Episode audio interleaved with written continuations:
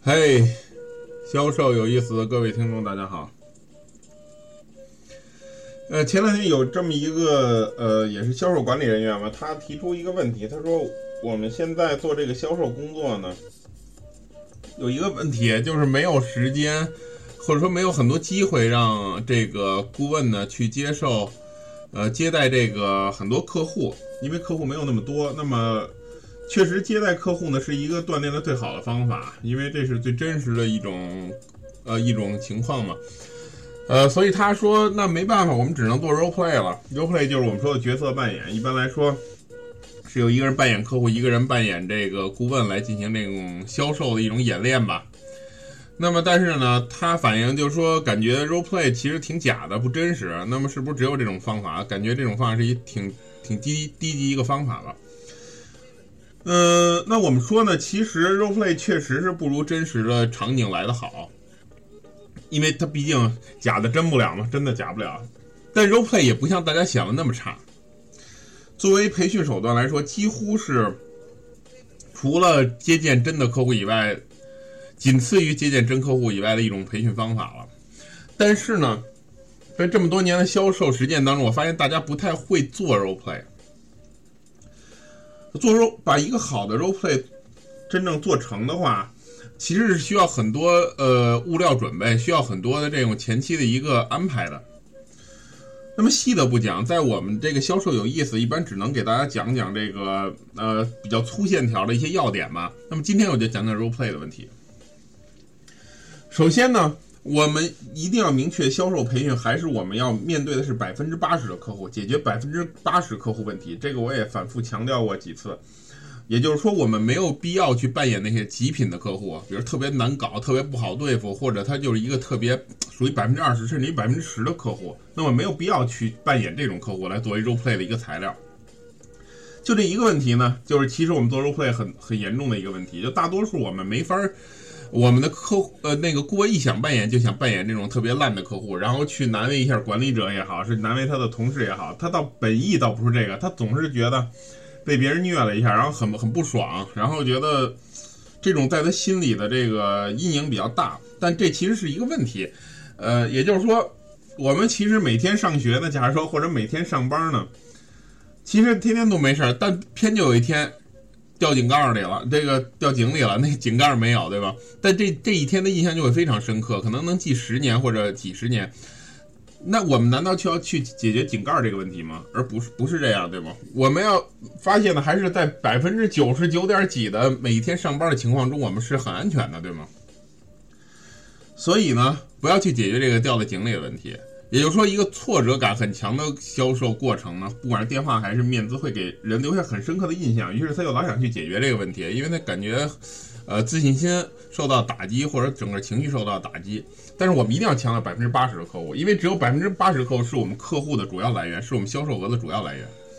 所以，我们要在 role play 里扮演的也是百分之八十的客户，因为你要解决的是大多数人的问题，这样才是最有效率的。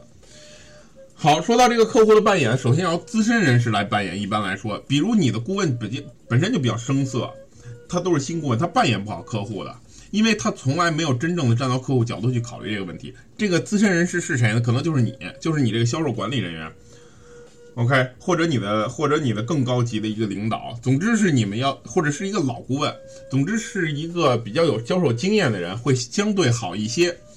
呃。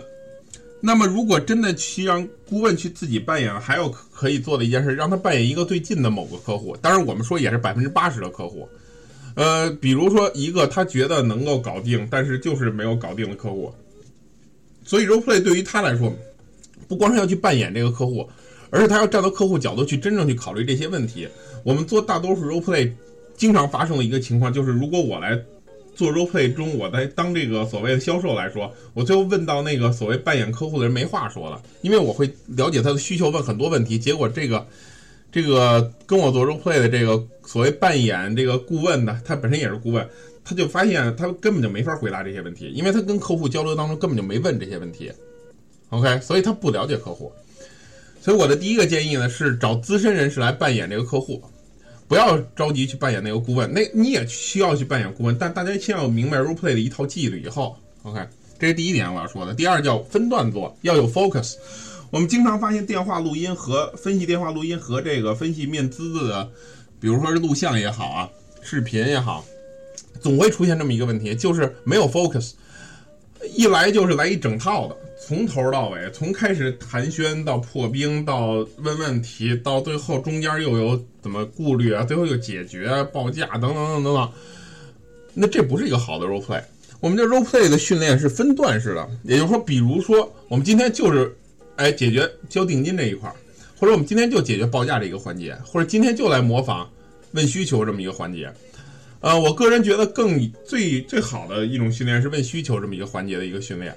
那么报价这个环节的训练和定金这个环节训练都需要你，如果做的时候要把这个前期的一个设定一个场景，设定一个大概的情况，给一些已知的条件，大家来去做这个 role play。但是如果我来训练一个销售团队，我会先从问需求或者从这个破冰开始来做这个 role play，从一开始把这一套东西训练好。还是我说的，销售是有顺序的。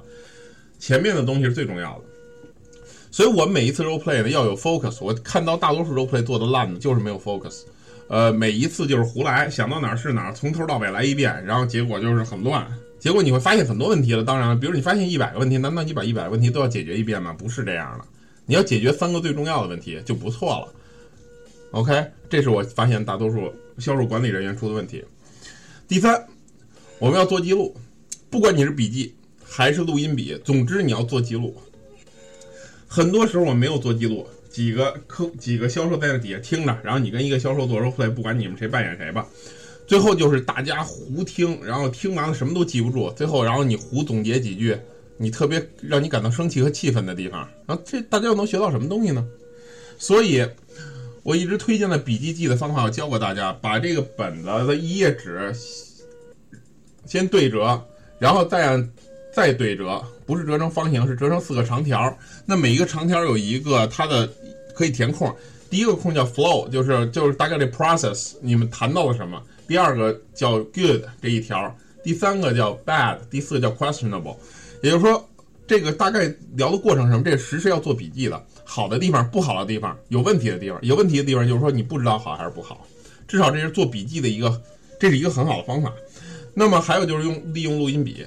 利用录音笔来记录你的这个整个 role play 的情况，然后再重新拿录音笔来回放，讲到说到哪儿再讲到哪儿，这也是一个比较好的方法。OK，关于 role play 想要做好，其实有很多很多需要关注的点，今天我只讲三点。第一，百分之要扮演百分之八十的客户，往往要由资深的顾问或者说是对这个行业有了解的人来扮演，不要上来就用新顾问来扮演，本来他就他就不太不太了解这个行业，他不会扮演好的。客户扮演不好，这 role play 整个做的就很烂。没有任何价值。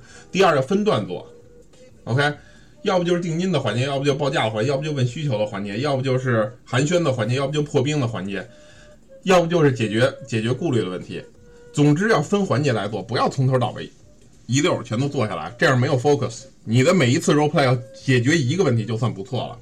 所以我看到大家是贪多嚼不烂，就是每次都想解决十五个问题、二十个问题，最后一个都解决不了。所以第三呢叫做记录，要不用笔记，要不用录音笔，OK。所以大家记住这三点，把 role play 做得更好一些。